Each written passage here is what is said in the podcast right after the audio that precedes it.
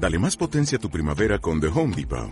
Obtén una potencia similar a la de la gasolina para podar, recortar y soplar con el sistema OnePlus de 18 voltios de Ryobi desde solo 89 dólares. Potencia para podar un tercio de un acre con una carga. Potencia para recortar el césped que dura hasta dos horas. Y fuerza de soplado de 110 millas por hora. Todo con una batería intercambiable. Llévate el sistema inalámbrico OnePlus de 18 voltios de Ryobi.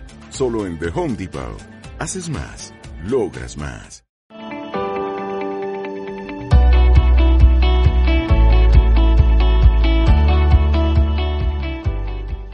Hola amigos, ¿cómo están? Bienvenidos una vez más a esta serie de personajes F, personajes que fallaron en la Biblia. Y en esta ocasión vamos a topar a Saqueo. Podemos encontrar esta historia en Lucas capítulo 19, del versículo del 1 al 10. Eh, la palabra de Dios inicia diciendo que Saqueo era el jefe de los publicanos y además era rico.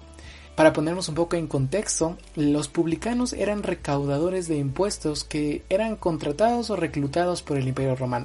Recordemos que en ese tiempo el imperio romano era el que gobernaba y para cobrar sus impuestos usaba a los propios judíos para que de esa manera no puedan ocasionar conflictos entre ellos y los judíos. La palabra de Dios nos especifica claramente que Saqueo no era un simple recaudador de impuestos, sino que era jefe de ellos y además era muy rico.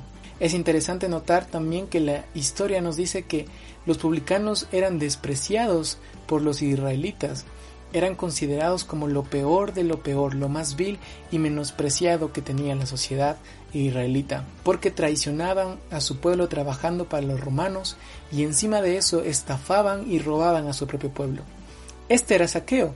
Saqueo era un personaje muy interesante, era una persona que defraudó totalmente a su pueblo. La palabra de Dios dice que Saqueo era de estatura muy pequeña y que ya había escuchado algo acerca de Jesús. Por causa de los seguidores que tenían, la voz se había escuchado ya por todo Israel. Y Saqueo quería conocer a Jesús, quería saber quién era este personaje. Era como un influencer para los israelitas, era conocido por muchísima gente.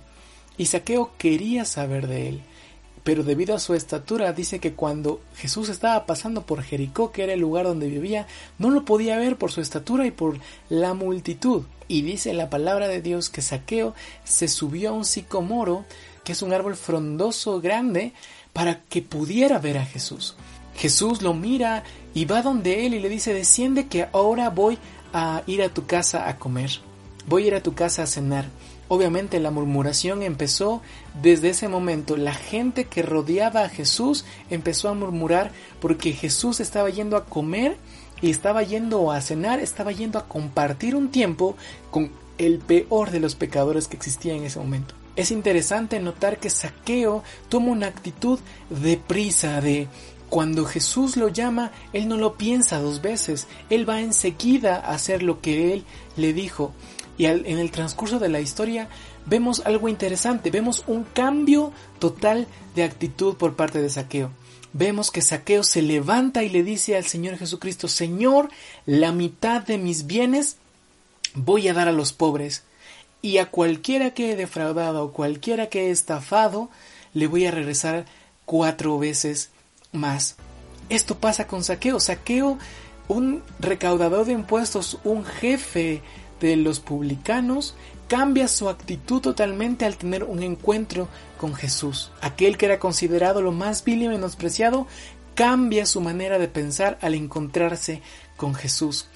Y Jesús dice que la salvación había llegado a esta casa porque Él no vino a buscar a lo perfecto, no vino a buscar a lo bueno, sino vino a buscar a lo que estaba perdido. Saqueo era alguien que estaba perdido, alguien que estaba desubicado de lo que tenía que hacer y su encuentro con Jesús logra un cambio de actitud.